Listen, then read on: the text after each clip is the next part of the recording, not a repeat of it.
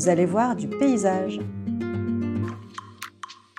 Une série de podcasts de l'Institut Paris Région associée à son beau livre Pays et paysages d'Île-de-France. Chaque semaine, un expert de l'Institut Paris Région vous fait découvrir une des nombreuses pépites des paysages d'Île-de-France.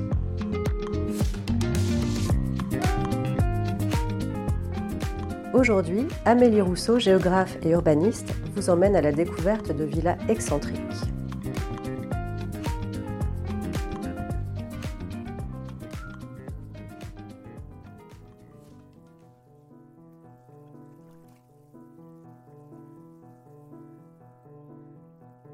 Nous sommes aujourd'hui sur les rives de la Seine, en Seine-et-Marne, dans les environs de Melun. Il s'agit d'une vallée étroite et boisée où la Seine forme des méandres profonds et sinueux. Elle constitue un écrin de verdure et de tranquillité, malgré la présence aujourd'hui euh, quasi continue d'urbanisation. C'est dans ce cadre pittoresque que l'on découvre d'imposantes villas, baptisées les Affolantes par l'historien André Châtelain. On arrive à Bois-le-Roi depuis un pont qui enjambe la Seine depuis Chartrette. Sur notre droite, on aperçoit trois extravagantes villas dont les toitures et les colombages colorés se reflètent dans la Seine.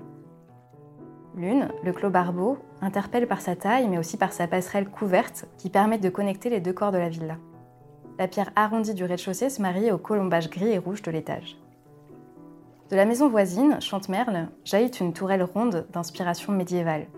En encorbellement, elle est ornée de décors en céramique et de pans de bois, le tout couronné d'une toiture en poivrière. Enfin, juste à côté, c'est la tourelle de la Roselière, en briques rouges et colombages blancs, carrée cette fois-ci, qui émerge derrière les arbres. Ces affolantes villas, au nom poétique, sont des témoins heureux de la belle époque. Pour comprendre leur histoire, il faut remonter dans le temps. Il faut s'imaginer que cette vallée, avant la seconde moitié du 19e siècle, était difficile d'accès car elle était enserrée de bois et euh, située à l'écart des routes. La vallée est désenclavée par l'arrivée du chemin de fer en 1846 pour la rive gauche, puis en 1897 pour la rive droite. Melun se trouve ainsi à 2 heures de Paris, alors qu'il fallait auparavant au moins 12 heures pour remonter la Seine depuis Paris par coche d'eau. Des bateaux qui étaient tractés par des chevaux depuis les berges. À la même époque, l'aménagement du cours de la Seine par des barrages mobiles éclusés permet de réguler les crues et donc de rendre le fleuve moins dangereux. Si jusque-là l'habitat et les villages étaient installés à flanc de coteaux pour s'éloigner des aléas, des crues notamment, les Bordeaux attirent à présent par leur quiétude et leur caractère romantique si caractéristique du XIXe siècle. Et donc ce territoire, principalement rural, devient peu à peu un lieu de villégiature pour toute une nouvelle bourgeoisie, constituée d'hommes d'affaires, d'industriels ou de commerçants, mais aussi pour des artistes inspirés par cette nature paisible parmi lesquels on trouve Sisley, Rosa Bonheur ou encore Malarmé qui s'adonne au canotage près de sa petite maison du bord de l'eau. Chaque été, à la fin de la saison mondaine parisienne, il faut imaginer tout un petit monde qui s'y rend en train et qui y fourmille. Il y a les familles, bien sûr, les amis et le cercle mondain, mais aussi des chauffeurs, des nourrices, des valets ou encore des bonnes ou des cuisiniers. De nombreux emplois sont ainsi créés dans les villages alentours. Au-delà de la société qui l'habite, c'est l'architecture de ces affolantes qui marque le paysage. De Seine-Port à Saint-Mamé, il nous reste aujourd'hui une cinquantaine de ces villas qui n'ont rien à voir avec l'habitat traditionnel du territoire. Alors que cet étroit pays de la Seine melunoise concentre principalement des maisons rurales en grès et aux formes simples, ces affolantes brisent les codes par leur forme et par leur décor. Ici, l'architecture est audacieuse, voire excentrique. Les villas sont imposantes et jouent avec les styles. La plupart d'entre elles s'affichent ainsi avec de grands pignons et des façades très ouvertes sur leur environnement, donnant sur le fleuve, mais aussi sur le parc et les jardins qui les entourent. En cette fin du 19e siècle, où le monde change vite grâce au progrès industriel, le goût de l'époque est au passé, comme un ancrage à un repère rassurant. La composition de la façade et les décors renvoient ainsi à l'Antiquité, au Moyen Âge qu'on redécouvre, notamment à travers le gothique, à la Renaissance française ou italienne ou encore au classicisme.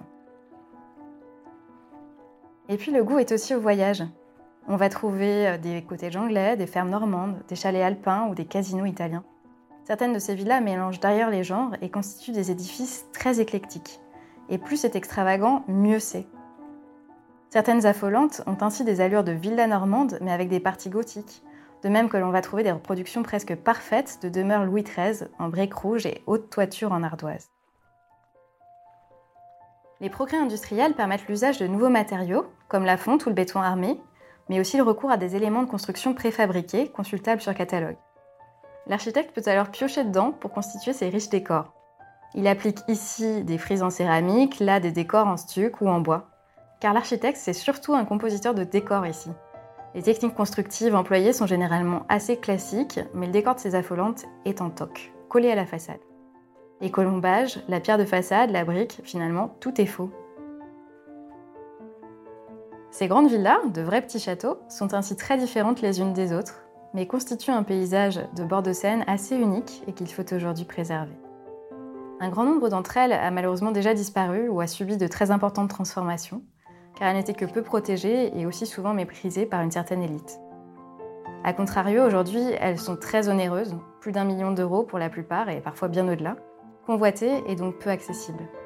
Elles constituent ainsi un patrimoine généralement privé et qui se visite peu. On peut le découvrir ça et là depuis l'espace public, mais surtout depuis la Seine, en canotant par exemple.